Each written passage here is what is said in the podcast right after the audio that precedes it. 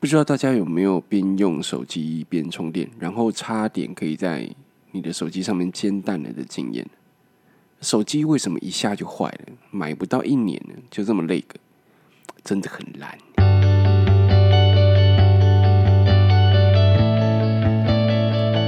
嘿，理工后不？欢迎大家收听理工后部的第二集。今天的主题呢，又来聊聊。呃，有半导体的一些家电产品，为什么会呃一两年之内就坏掉了？大家都有用过手机啊或电脑的习惯，好像用了两年之后，手机跟电脑就势必要得换掉，不换的话，它就好像速度变很慢了，卡顿卡顿的，让你用起来很肮脏，对不对？我们今天就是要来教大家怎么延长你手机的寿命。半导体最大的敌人就是温度，也就是热在你手机使用上，呃，你如果常常让它铺路或者是维持在高温的环境中，它的寿命就会快速的减短。我们这边呢就整理了几个容易让你手机温度升高的一些使用方式或者是环境啊，呃，今天来跟大家做个分享。第一个最容易让你手机升高温度的原因呢，就是你使用环境啦。啊，例如现在天气比较热，在夏天呢，在太阳曝晒的情况下使用的时候，你的温度就容易散不掉，就会容易升高。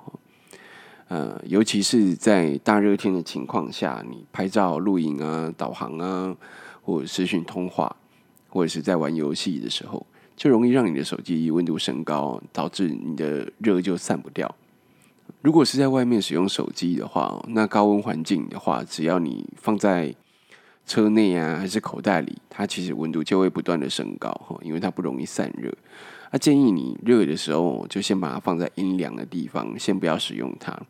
或放在车子里面使用冷气去吹它，先把它温度降下来，避免你的手机持续发烫哈，导致它的半导体的损耗增加。第二个呢，就是尽量比较少用一些会容易执行高效能耗电的功能或者是 App，例如一些三 D 画面的手机游戏对战啊，例如像吃鸡啊这之类的游戏，它其实容易让你的手机升温，而且非常的快速。那你可能又为了要杀敌人，要看得更清楚，你可能又会把荧幕调得更亮，哦，再加上你双手捧着它，这个时候其实它的温度升高是非常可观的哈。第三点呢，就是在充电的时候所造成的手机发烫。那手机的充电的过程中，哈，呃，手机电池其实是一个最容易因为充电而发烫的一个发热原因呢。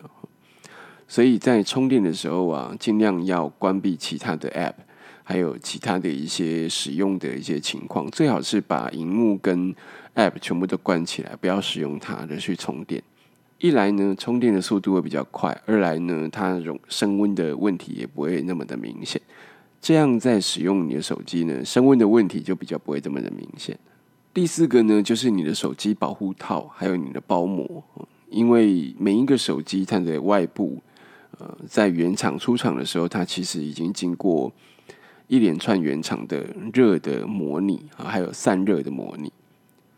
当你今天用一些过度厚或者是比较呃想要保护你手机的一些胶啊、贴纸啊贴上去之后呢，就会造成你的散热的效果就会降低。所以不要选择过厚的手机保护壳还有包膜的方式。